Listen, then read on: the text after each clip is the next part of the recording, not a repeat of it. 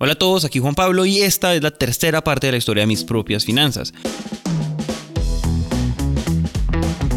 Les contamos la historia de los dos fundadores y qué es todo lo que tuvo que pasar para que naciera una compañía. Y en este punto yo les quise preguntar a Caro cómo podríamos reconstruir la historia como en hitos. Digamos que una de las cosas que nosotros hemos, hemos como reflexionado es como que siempre nos gastamos un tiempo solo contando cómo nació y cómo empezó y vendió muchos cursos y ahora es enorme o ahora tiene estos resultados. Eh, y yo siento que es entre, o sea, hay un momento en el de o sea, hay, hay, un montón de cosas, de decisiones, de renuncias, de suerte, de pronto decisiones que no se dieron cuenta que estaban tomando, pero tomaron como esas decisiones como no tan diseñadas, que resultaron salir muy bien, etcétera, que, que, que, que habilitaron ese crecimiento. Entonces yo quiero que hablemos como de eso. Y tengo algunas preguntas, pero también me gustaría como escucharte. Si yo te preguntara así como súper amplio, ¿qué crees tú intencionado o no, que hicieron que fue clave para llegar a donde están? ¿Qué, ¿Cuáles son las primeras tres o cuatro cosas que se te ocurren? Listo, mira. Bueno, yo creo que el primero fue pues la contratar a la primera persona, vamos, porque cuando uno contrata a la primera persona ya le estás metiendo un tema de cultura a la empresa, no te das cuenta, y lo más importante. La primera persona que tú contratas ya se vuelve, ya hace parte como de esa cultura que tú quieres crear. Eh, como bien sabes, Juanpa es un lector impresionante eh, y habíamos leído muchos libros sobre el tema de cultura, entonces habíamos eh, nosotros discutido mucho en el buen sentido de cómo debería ser la cultura de mis propias finanzas, qué nos imaginábamos, qué nos había gustado de nuestro trabajo y qué no nos había gustado de nuestro trabajo para ver qué podíamos aprender y, y, aplicar. Entonces nosotros dijimos, acá no hay horarios, eh, acá yo no quiero que la gente venga a calentar asiento. Acá yo quiero que la gente se sienta tranquila, que no sienta ay, tengo que preguntarle a mi jefe si puedo ir a, al médico. Pucha, no, si tienen que ir, vaya. O sea, no me pregunte. Eh, las vacaciones, pues obviamente nosotros al principio dijimos, tómense las vacaciones que consideren, o sea, está en su responsabilidad el trabajo que usted va a hacer o va a dejar de hacer. Entonces, eso fue como lo primero, el tema de la, primera contratación. Nosotros, eh, yo contraté tres personas antes de hacer como un gran lanzamiento del curso ya eh, más estructurado. Eh, ahí le subí el precio del curso el doble, o sea, el curso que yo había vendido en 500 dólares lo mejoré, hice todo un tema de audiovisual para que sea un curso realmente bueno, de buena calidad y le subí el precio a mil. Entonces yo creo que ese primer lanzamiento que hicimos de, ese curso de mil dólares con estas tres personas fue como el primerito, como, uy, pucha, listo, ya esto me da gasolina por un año más. O puedo no vender plata, no puedo no vender absolutamente nada durante un año y tengo cómo cubrir estos gastos. Mi sueldo, la oficina, el sueldo de mis tres primeros empleados y todo. Esto que menciona Caro es bien importante porque, ¿cómo decir esto? A medida que cualquier empresa avanza, lentamente empieza a forjar su identidad. O sea, una idea de qué somos y qué queremos lograr. Y hasta este punto ellos hubieran podido decir, nosotros somos una empresa de educación financiera y tenemos un muy buen curso y con eso es suficiente para vivir. Pero, por ejemplo, decidieron que no. Después de eso fue como, listo, ¿cómo podemos hacer que este negocio no dependa solo de un lanzamiento, porque nosotros hacíamos como el lanzamiento del curso, nos dedicamos a que esta gente aprendiera, pero no era una entrada recurrente, era una, una vaina de una vez. Entonces estábamos como en una situación en donde el 100% de las ventas dependían de un lanzamiento y si nos llegara a ir mal en ese lanzamiento, pues no teníamos como cubrir la operación. Entonces ahí empezamos como a meter diferentes cursos, ya no solo uno, sino otros. Entonces yo creo que ese fue otro hito porque entonces ya no dependíamos de un solo curso, sino de otros cursos también que empezamos a vender. Y entonces, a medida que uno da un paso, pues uno empieza a pensar en el siguiente y como aquí ya estamos en 2019, nos empezó a dar el famoso FOMO, ¿no? como hay fear of missing out, porque todo el mundo estaba levantando capital y, y yendo a Y Combinator y mejor dicho, entrando en ese mundo de venture capital que nosotros decíamos, ya tenemos que meternos ahí y aplicamos a, a YC, pasamos a, a, la entrevista. O sea, pasaron a la última entrevista de la aceleradora de negocios más importante del mundo, el lugar de donde salió Rappi y Platzi y Dropbox y Airbnb. Y después de la entrevista, nosotros estábamos súper enfocados en temas de educación y bueno, finalmente no, no pasamos ya después de la entrevista, digamos que nos dieron un, un buen feedback, pero también nos dimos cuenta nosotros que ese no era el camino que teníamos que tomar nosotros en ese momento. No sé si más adelante, pero en este momento, primero no necesitábamos la plata para poder operar. Nosotros siempre decíamos, era como, bueno, es smart money, es, es, gente que nos va a ayudar a, a, dar el siguiente paso. Eh, pero pero nos dimos cuenta que lo estábamos haciendo un poco más, era como porque todo el mundo lo, estábamos, lo estaba haciendo y nuestra empresa era exitosa y por qué no íbamos a poder nosotros levantar eso. Yo creo un tema de ego también. Eh, y ahí dijimos como, cuando nos dijeron que no, que claramente pues hoy a uno le da duro, pues uno se prepara, uno todo hace. Pero yo creo que fue la mejor, fue lo mejor que pudo haber pasado porque creo que la empresa hubiera dado un giro muy distinto, hubiera cambiado mucho su esencia.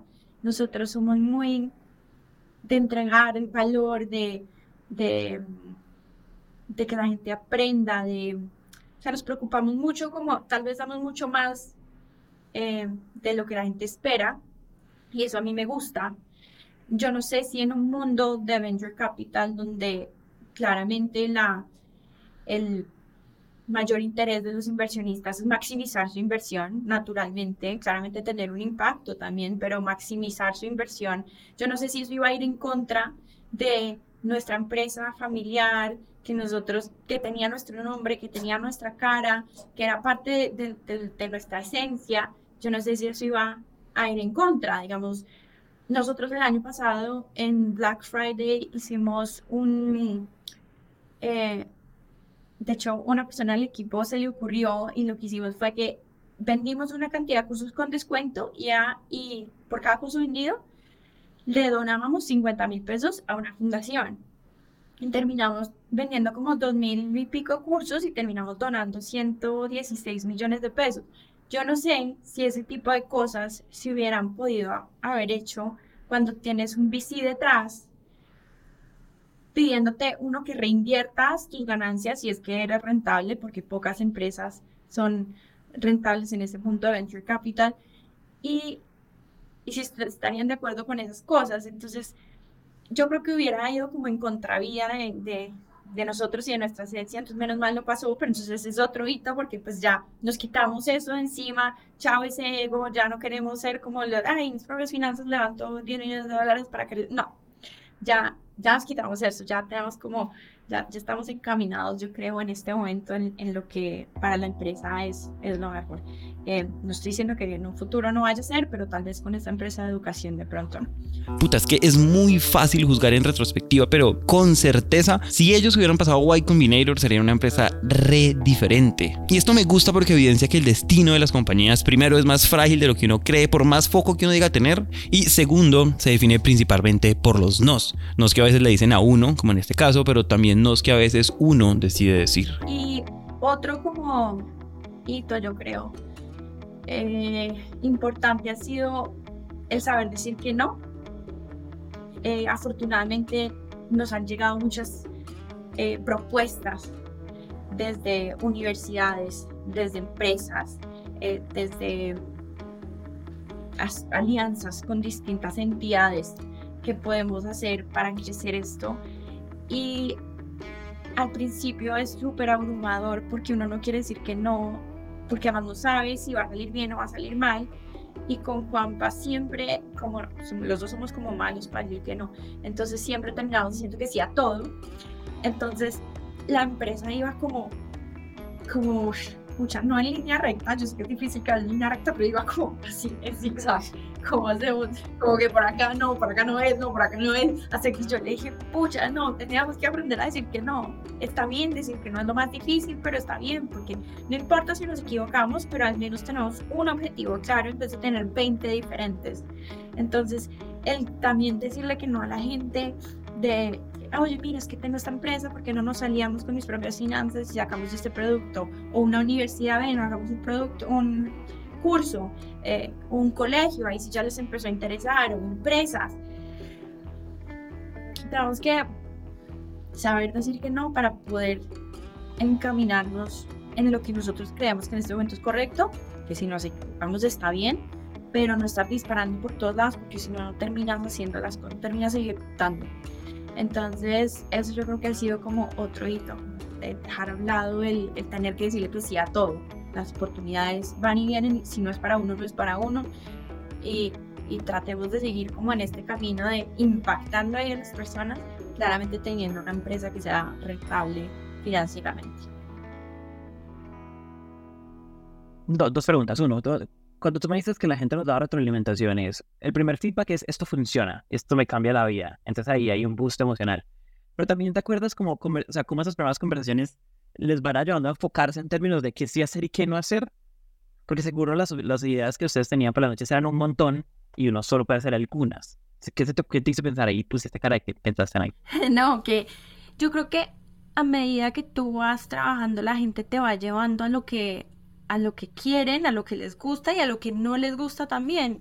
Nosotros, a ver, por ejemplo, sacamos un curso de NFTs, ¿sí? Sí. Y es un curso que no se mueve casi, es un curso que lo compran muy, muy poquitas personas.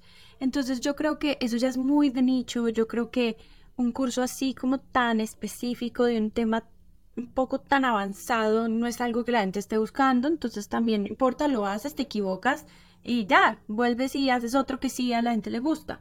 Em, por ejemplo, nos empezaron a buscar un montón de empresas para hacer cursos para sus empleados o para sus clientes.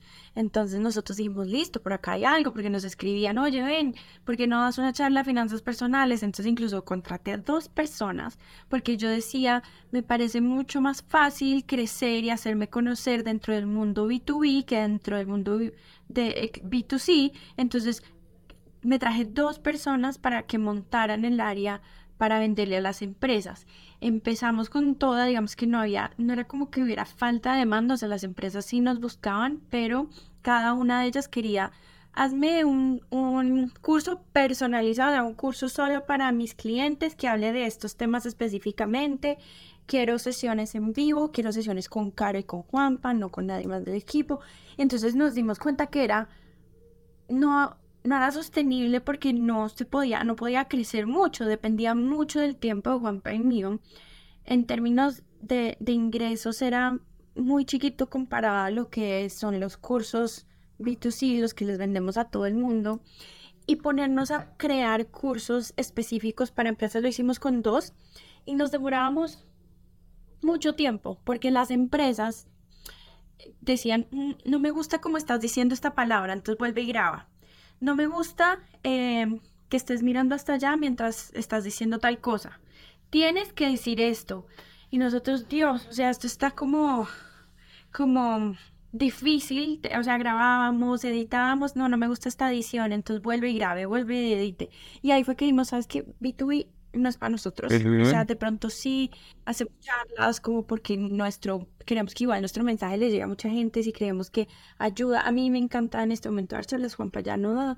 Yo sigo dando en las que puedo, en las que me interesa y no lo hago por, por la plata para nada, de hecho en muchos ni cobro, sino simplemente como por mí, por aprender, por, por aprender a, a, a entregar este mensaje eh, pero digamos que ya como cursos así personalizados para empresas, lo sacamos también, eso ya no lo hacemos. Entonces también nos damos cuenta de lo que sirve y de lo que no sirve. ¿Se te ocurre algo más de eso? Es me parece súper interesante. Porque es como todo lo otro que hubieran podido ser. Claro, claro. Em, también, a ver, ah, bueno, nosotros desde el principio siempre habíamos dicho, odiamos los patrocinios y hoy en día también lo decimos nosotros, no nos gusta como te pago por un reel o por una historia o por un live y tú tienes que poner mi, mi link acá para que la gente conozca mi cosa. Siempre habíamos dicho que no porque desde un principio como que no nos parecía genuino y no nos parecía... No nos gusta.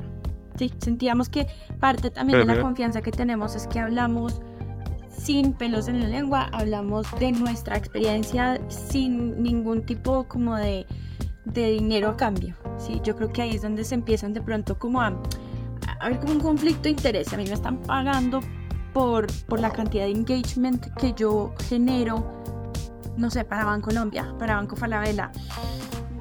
No nos gustaba desde un principio, pero un día nos buscaron de Data Crédito, me acuerdo. Oye, que Data Crédito quiere hacer una cosa con ustedes, no sé qué, por favor, ta. Yo dije, mira, hagamos una cosa, no me pagues a mí, pero yo voy a sacar un curso de un entrenamiento, un entrenamiento en finanzas personales e inversiones, porque no más bien eso que me ibas a dar a mí, se lo das a todas las personas que compren el curso como un mes gratis para que puedan revisar su score de crédito y su puntaje de crédito eh, y que sea un beneficio que yo le estoy dando a la comunidad por ser parte de, de, de, nuestra comunidad y por haber comprado el curso. Pero a mí no me pagan. Y ellos, bueno, listo, perfecto. Ahí hicieron como operativamente lo que tenían que hacer y a todas las personas que compraban el curso les dieron un mes gratis para que pudieran revisar su puntaje de crédito. Pero estas personas de alta crédito, pues me imagino que trabajaban con influenciadores en donde como que te decían qué tenías que decir en los videos. Te daban como el script. Te decían, toca acá para que no sé qué, no sé qué, no sé qué. Te juro que... Sí, Marina. Eh, nos sentimos súper incómodos, Juanpa y yo haciendo eso, pero pues obviamente ya lo teníamos que hacer porque finalmente pues ellos ya pues le iban a dar a nuestra comunidad ese acceso. Eh, entonces ahora tienes que subir esto hasta ahora, no me gusta ese fondo, no me gusta que lo digas así. Em, ellos eran muy como de venta, venta, venta, venta y nosotros éramos como hacemos para darle la vuelta y generar algo de contenido, o sea, qué es un score de crédito, eh, cómo te puede ayudar y listo, si quieres revisarlo en alguna parte, está data crédito. Pero, pero era muy forzado como el mensaje de venta, entonces chocamos mucho con ellos en, en que ellos trataban de, de, hacerlo de su estilo y nosotros a nuestro estilo y dijimos no lo vamos a volver a hacer. Muchas gracias a todos. Entonces cada vez que alguien nos dice, oye, ¿será que puedo pautar contigo? Ay, ta, ta, ta, No. Y desde ahí nunca más hemos recibido ni para nosotros ni para la comunidad eh, a cambio de algún tipo de patrocinio. En algún momento, como para, para un live, ya nos llegó un momento en donde nos estaban pidiendo muchos espacios para live. Em, con, con, la, con la comunidad pues, de Instagram. Entonces ahí lo que decíamos era, bueno, ¿cómo podemos hacer para que el beneficio que nos iban a dar a nosotros se lo den a las personas y nosotros simplemente, pues porque para nosotros también es interesante que la gente conozca que existe, qué plataformas hay, que uno pueda hacerle las preguntas difíciles que uno como inversionista tiene que saber. Entonces, oye, ¿qué pasa si tú te quiebras? ¿Qué pasa con la plata que yo tengo? Eh, dime, dime que, cuál es el producto que tú tienes y qué es lo que me, me asegura de, de, que yo estoy invirtiendo con alguien que es legal, por así decirlo. Entonces, nosotros sí damos esos espacios eh, para lives. Llegó un momento donde estaban como buscándonos mucho, entonces ahí como que miramos cómo hacemos para que el beneficio no sea para nosotros, sea para la comunidad, pero a cambio de darles ese espacio. Em, entonces esto lo, lo hicimos un, par de veces, pero aparte de eso, nada, nada, absolutamente nada lo que nosotros ponemos en las redes sociales es nada. Y no tengo nada en contra de la gente que lo hace, pero esto, pero simplemente no va con, con, con Juanpe conmigo, con, la marca y con esa confianza que nos gusta crear. Eh, ¿Qué han aprendido como de hacer educación en línea? Te pregunto esto porque uno ve cursos salir así como por entre las alcantarillas. Y, lo de alcantarillas suena como despectivo de ninguna manera, simplemente uno ve mucho eh, nacer y hay, y hay un montón de cosas muy interesantes de todo lo que eso implica, pero igual estoy seguro, porque no conozco esto de cerca, que hay retos de retención, de que la gente se quede, que si use, que... Entonces, ¿qué, ¿qué han aprendido? ¿Qué han aprendido alrededor de cómo se hace eso? Y sobre todo que ahora son asincrónicos, ¿cierto? Ahorita estas son, todos son como, no sé si la palabra es asincrónico, pregrabado. Eh, Ok, cuéntame, cuéntame como aprendizajes ahí. Pues es difícil en realidad la cantidad de personas que terminan el curso, eh, pues obviamente no es ni cerca al 100%. Em, entonces, pues digamos que nosotros sí tenemos un gran reto de, de, que la gente haga el curso y lo realmente lo haga y que realmente lo aplique. Entonces, como nosotros sí tenemos información de el avance de las personas, em, si, si están como enganchadas o no, entonces podemos, digamos que proactivamente buscarlas y decir, oye, mira, no has empezado tu curso, empiece, empiezas, sabías que podías llegar a, no sé, aprender sobre este tema, hacerlo tú solo, si tú empiezas. Como que tratamos de ayudarle a la gente porque uno, yo creo que sí a veces necesita un pequeño empujón. Em, entonces, eso es como lo que, lo que tratamos de hacer. La gente que lo termina, em, pues tratamos de darles como algún tipo de, de, reconocimiento. Em, porque, porque sí. Por ejemplo. A nosotros, bueno, como para enganchar durante el proceso, lo que hacemos es como unos retos, unos quizzes. Eh, al final damos un certificado. Esta vez vamos a hacer, si tú terminas el curso, vamos a arreglar una beca para otro curso. Eh, si terminas, te mandamos un regalo a tu casa, un saco, una camiseta, cosas así, como que... Bárbaro. Hemos hecho en algunos... Queremos implementar porque realmente queremos motivar a la gente a que, a que lo termine. Pero sí, y hay mil opciones, eh, hay mil cursos de... Mucha gente a veces nos dice, oye, el curso de ustedes el entrenamiento es bastante caro y hay, sí, sí, sí es, o sea, caro es relativo, dependiendo del valor que tú crees que vas a conseguir. A mí me parece que como valor nuestro curso es impresionante, pero pues si está bien, si no quieres aprender conmigo, puedes encontrar en YouTube una cantidad de información gratis también. Si estás acá un poco es porque quieres ser parte de la comunidad, porque quieres aprender lo que nosotros hemos aprendido, a nosotros no nos ha salido absolutamente nada gratis tampoco de nuestra educación y pues eso es lo que estamos compartiendo y, y pues está bien si tú quieres aprender por tu lado, pero pues lo importante es que aprendas. Entonces, eh, al distinguirse en el mundo educativo, digamos que no es tan fácil, pero como nosotros ya tenemos una comunidad, volvemos al tema de la comunidad, que nos conoce, sabe cómo enseñamos, em, ha visto un cambio nosotros, eso nos sirve mucho, como los testimonios de las personas que han tomado nuestro curso y han tenido un quick win, ¿sí? Han podido hacer algún cambio que les ha mejorado su vida financiera en cualquier sentido. Entonces eso los motiva o a comprar otro curso o a terminarlo o, o, o, Yo creo que son esas pequeñas victorias los que hacen que la gente se mantenga enganchada.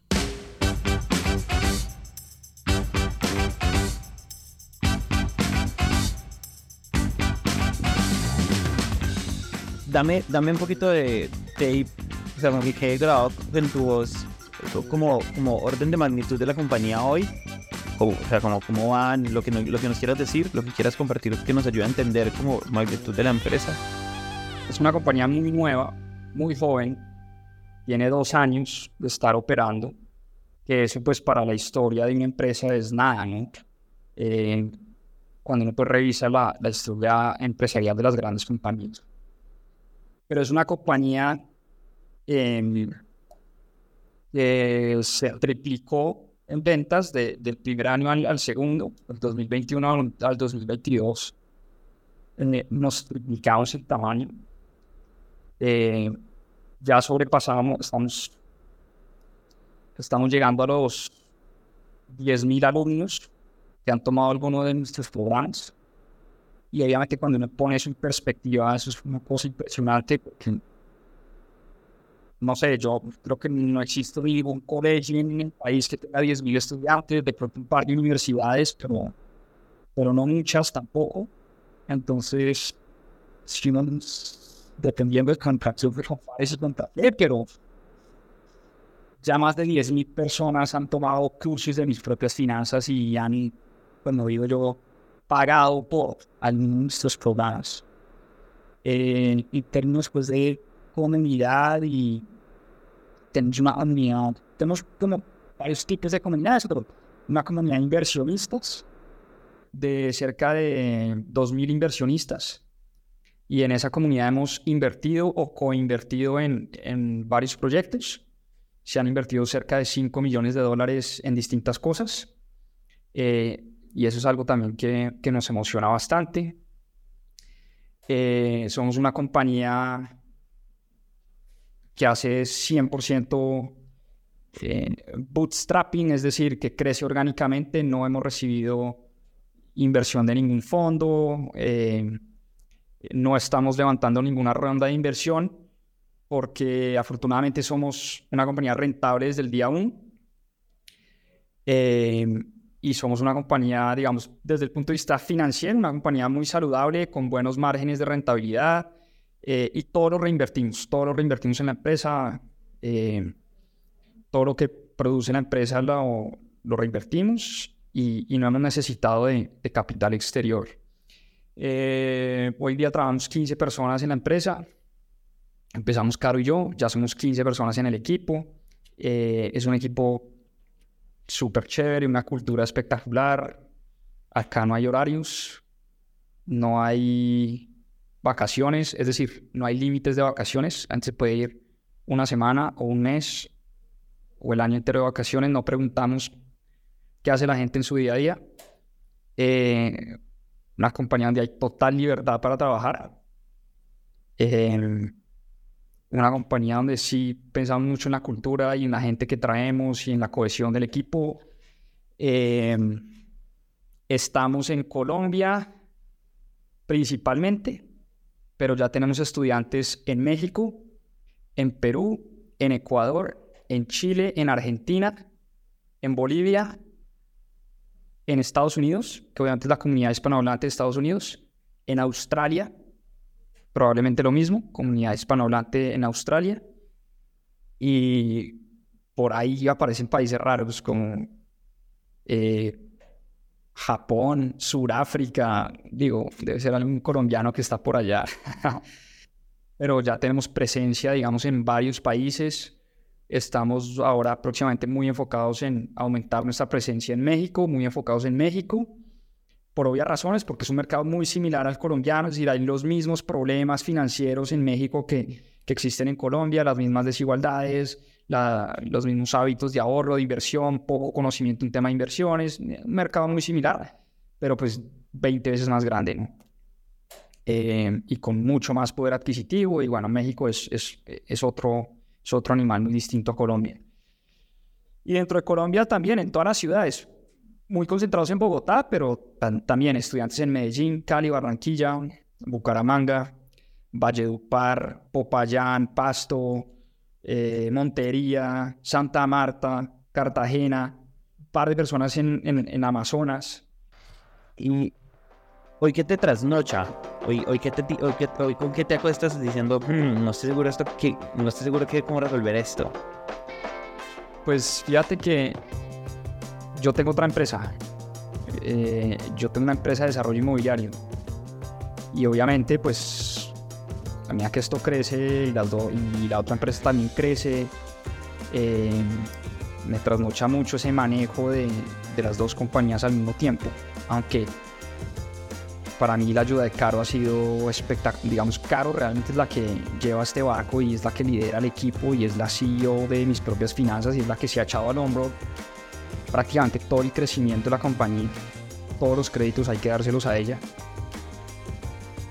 Pero igual, yo también apoyo mucho, estoy presente, hago videos, escribo eh, contenido, estoy en los cursos, hago cursos, hago capacitaciones, hago charlas, todo esto pues en mis ratos libres me toca organizarme muy bien, me toca ser muy riguroso con, pues, con el tiempo, con mantener la energía arriba, con cuidar otras cosas, ¿no? tratar de dormir bien, comer bien, eh, todo eso porque la necesito, necesito mucha energía para imponer los dos negocios y los dos proyectos, tanto el inmobiliario como el de educación. Eso, eso me trasnocha y me trasnocha también un poco el rumbo que pueda llegar a tener esto. Nosotros tenemos una visión, si lo quisieras ver como en un diagrama de Venn, ¿no? un, Venn diagram. Eh, nosotros queremos combinar educación, media, comunidad y servicios financieros. Ahí te la dejo eh, porque esto está en construcción y no puedo profundizar mucho en lo que se adelante porque no porque no lo pueda revelar, ni mucho menos, yo soy muy abierto y muy transparente en las cosas, pero porque se está gestando y se está construyendo, entonces no quisiera ir a decir algo para que después... sí, que es una mesa. Sí, no, es, pero pues es visión, es, es lo que nos imaginamos en nuestra cabeza, cómo combinar media, que es de lo que hablamos, media y creación de comunidades, educación, nunca vamos a dejar de ser una compañía de educación, y cómo ofrecerle a la gente buenos productos de inversión, servicios financieros. Queremos ahondar y profundizar y meternos en, el tema fintech. Y ahí en el centro está MPF, en el centro de ese diagrama de Venn, entre, esas entre esos tres pilares. Pues me trasnocha un poco saber cómo se va a desarrollar todo eso, pero bueno, vamos día a día. A mí, a mí hay algo que me llama la atención o, y, que todavía me da mucha curiosidad, todavía no, no, lo, no, no, lo, descifro y tiene que ver como con las aspiraciones tuyas. Ahorita me hablaste de una visión que me, que me permite imaginarme algo, pero hay, hay, yo a veces entrevisto a empresarios cuando yo les digo, ¿usted qué se imagina el futuro? Me dicen una, un edificio lleno de gente, eh, con un logo enorme, ¿sientes? Como que esta, esta idea, este paradigma de compañía enorme, con, que, que, mide su éxito en, en, centenas de personas contratadas. Es como, como esta idea de compañía enorme que también tiene un, que acarrea un montón de problemas. Por ejemplo, una de las cosas que te, te anticipo, yo cada vez siento que yo, quiero, yo personalmente no quiero eso. Y eso no quiere decir que no sea una persona ambiciosa. Ok. ¿Cómo viven ustedes? O sea, como, ¿qué se imaginan o qué es eso que les entusiasma imaginarse? En personas lo medimos más como el, número de personas que podemos llegar a impactar a través de la educación. Eso sí me imagino, ojalá sean millones. No me trasnocha como quiero tener un equipo de mil, mil empleados o mil personas o no. Eh, no lo mido así. Ahora, ¿qué, qué espectáculo sería, y admiro muchísimo esas compañías que, que le dan empleo a 15 mil personas, 20 mil personas, eh, no sé, estos grandes emprendimientos en Colombia eh, empezando por los más grandes hasta los más pequeños, pero Nubank, Rappi, Fruana, Trora, toda esa gente que yo no sé cómo hacen, pero pasan de tener cinco empleados a 500 en cuestión de cuatro meses. Y yo digo, yo no, yo no sabría manejar eso, o por lo menos no me ha tocado manejar un crecimiento así de exponencial y así de astronómico. No, no estoy preparado. Ahora, si me toca hacerlo, pues me prepararé y, miraré cómo afronto ese reto.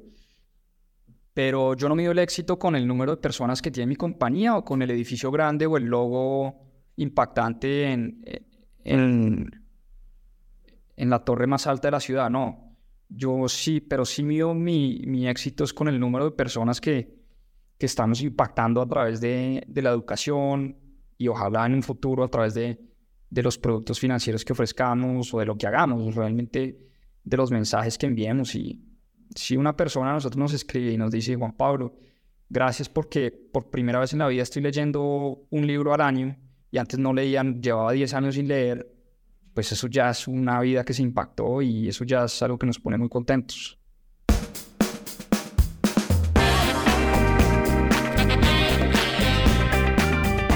Claro, ¿qué te trasnocha hoy? O sea, como que te encantaría resolver que todavía te da vueltas en la cabeza. Eh, en términos laborales, em, el, saber decirle que no a muchas cosas. Em, entonces me pasa, y Juan es una persona que le encanta hacer 100 cosas al mismo tiempo. Y ahí me empieza a dar algo porque yo digo, ¿a qué horas vamos a meternos en este proyecto y en este y en este y en este no vamos a terminar haciendo nada bien? Eh, pero todo, siento que hay una necesidad igual en todos, pero el saber decir que no es difícil. El saber tomar el siguiente paso es difícil. O sea, yo ya sé que vendiendo cursos me va bien, yo ya sé que, que, que tengo muy buen contenido, tengo un contenido que le ayuda a la gente a cambiar, tengo eh, una cantidad de expertos que enseñan con nosotros, tengo una cantidad de oportunidades de inversión que presentamos. Eso tengo claro y eso ya me da tranquilidad. Ahora el siguiente paso es, ¿será que me meto en temas de servicios financieros? Mucha gente nos pide, oye, manéjame la plata, oye, asesórame. Nosotros nunca asesoramos por lo que no tenemos el permiso para hacerlo. ¿será que me meto ahí o no? ¿Será que me meto a crecer otra en otro país o no? ¿Será que me meto, hago el curso y me certifico para hacer asesorías o no? Como que el, hay tanto por donde te puedes meter que el saber decir que no, sobre todo cuando Juanpa, que es mi, mi no sé si pelo, se quiere meter en todo. Entonces, y tampoco quiero ser la que frena todo el tiempo, como no hagas eso, porque no, no hagas eso. O sea, es como difícil, em, o sea, mejor que uno, que uno jale para un lado y el otro para el otro, porque tratamos de llegar a un acuerdo, entonces él me incomoda un poquito, yo lo incomodo un poquito, y así como que de pronto nos, nos complementamos súper bien.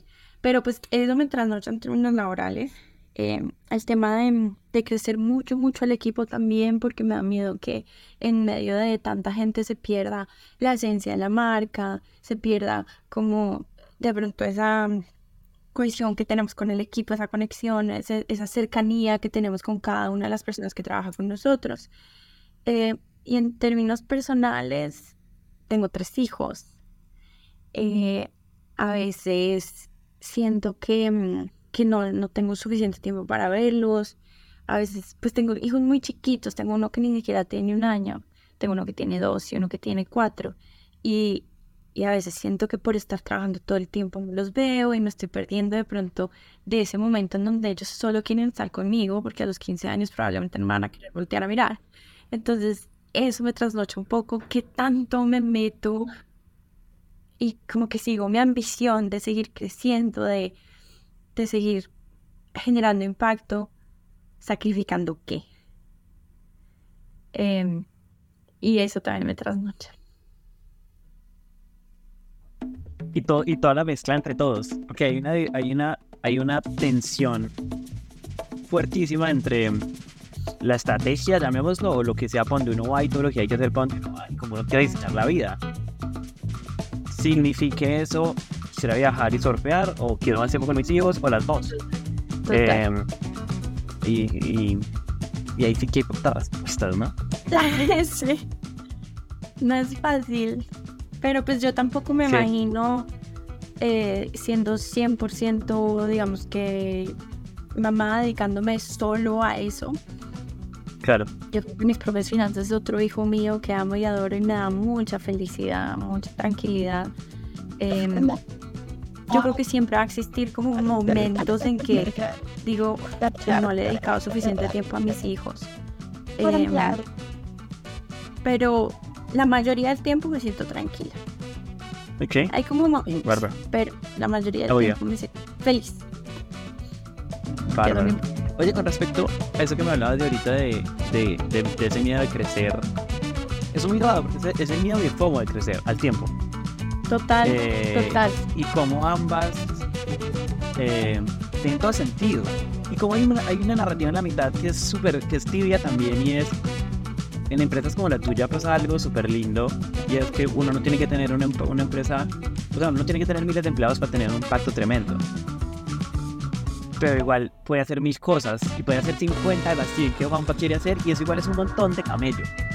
Con respecto a eso, ¿cuál es la posición de hoy con respecto a esas ambiciones? Pues a ver, yo creo que, pues bueno, nuestra empresa es un poco como de ciclos. Hay momentos en que digo, uy, creo que podríamos hacer muchísimo más con lo que tengo y a veces digo, que esta gente se me va a, quemar. Entonces, em, yo creo que en este momento estamos en un momento donde, donde vamos a crecer. Eh, tenemos proyectos súper ambiciosos y digamos que estamos seguros que que ese es el camino en este momento y si nos equivocamos, pues nos equivocamos, pero en este momento sí necesito crecer el equipo, sí necesito para lograr esos objetivos que quiero hacer. Eh, es un riesgo que estoy dispuesta a tomar eh, el crecer el equipo, porque es que si no lo tomo también creo que me quedo estancada en lo que estoy. O sea, yo siento que ya estamos como al límite de todo lo que podemos hacer paralelamente.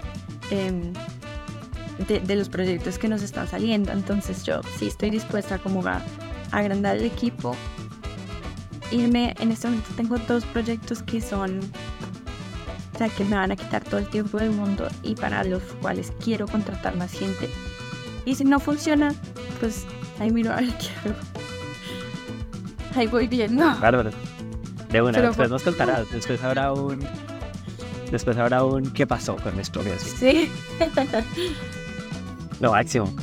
Claro, no tengo más preguntas y te cumplí con el tiempo. Muchas gracias por dejarte robar, no es media hora, sino una hora más. No, Eh. ¿Hay algo que te haya hecho pensar o que sientas que no te haya preguntado y que me pueda responder en dos minutos? Creo que me preguntaste todo. Bueno, en este punto creo que ahora sí me siento cómodo dejando esta historia hasta aquí. Y me encanta terminarlo así porque es evidente que el futuro siempre se está cocinando en este momento. Entonces es evidente que hay miedos, incluso es evidente que hay diferencias entre las perspectivas de Caro y de Juan. Todo eso de que me den muchísimas ganas de dejar pasar el tiempo para contarles en unos años qué pasó con mis propias finanzas. El diseño de sonido y la música de esta historia estuvieron a cargo de Alejandro Rincón y Cristian Cerón. El trabajo gráfico fue hecho por Luisa María Ríos y el líder de la comunidad es Nicolás Pava. Las entrevistas, la producción y el libreto fueron hechos por mí. Préndete, es un podcast de Naranja Media. Nos vemos la próxima semana.